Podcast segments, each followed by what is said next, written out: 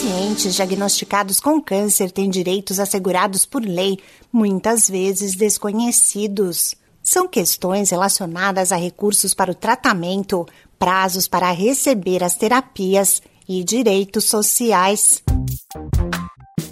Olá, eu sou a Sig Eichmeier e no Saúde e Bem-Estar de hoje converso com o advogado Raul Canal, presidente da Sociedade Brasileira de Direito Médico e Bioética, ANADEM, que detalha como o paciente deve proceder assim que recebe o diagnóstico da doença. Ele explica quais são os direitos para os pacientes com todos os tipos de câncer, especialmente homens diagnosticados com câncer de próstata, que precisam se afastar do trabalho. Se houver indicação médica, se houver é, um atestado médico que recomende a ele dias de afastamento, dias de repouso ou de afastamento do trabalho para o tratamento do câncer, é um direito dele sem qualquer prejuízo, evidentemente, do seu salário.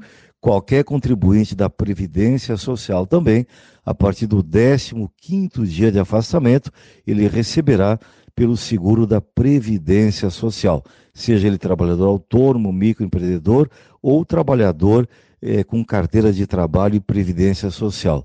O tratamento deve ser priorizado tanto na rede pública como para quem tem plano de saúde. O plano de saúde está no rol da INS, toda operadora tem que bancar o tratamento do câncer de próstata, e isso é prioritário.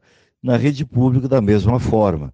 Então, uma vez diagnosticado o câncer de próstata, tanto o plano de saúde, a operadora, quanto a rede pública, o SUS, tem 60 dias no máximo para principiar o tratamento, para dar início ao tratamento.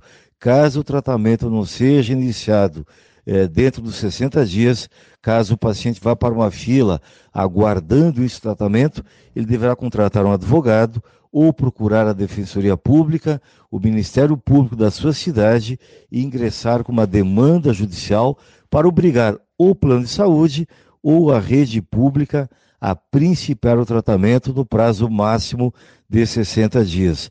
Isso vale para qualquer tipo de câncer. No Brasil, a cada ano do triênio 2023 e 2025, devem surgir 704 mil novos casos de câncer, a maior parte nas regiões Sul e Sudeste. Os tipos mais comuns da doença, de acordo com a estimativa do Instituto Nacional do Câncer, o INCA, são o de pele não melanoma, de mama, de próstata, cólon e reto, pulmão e estômago.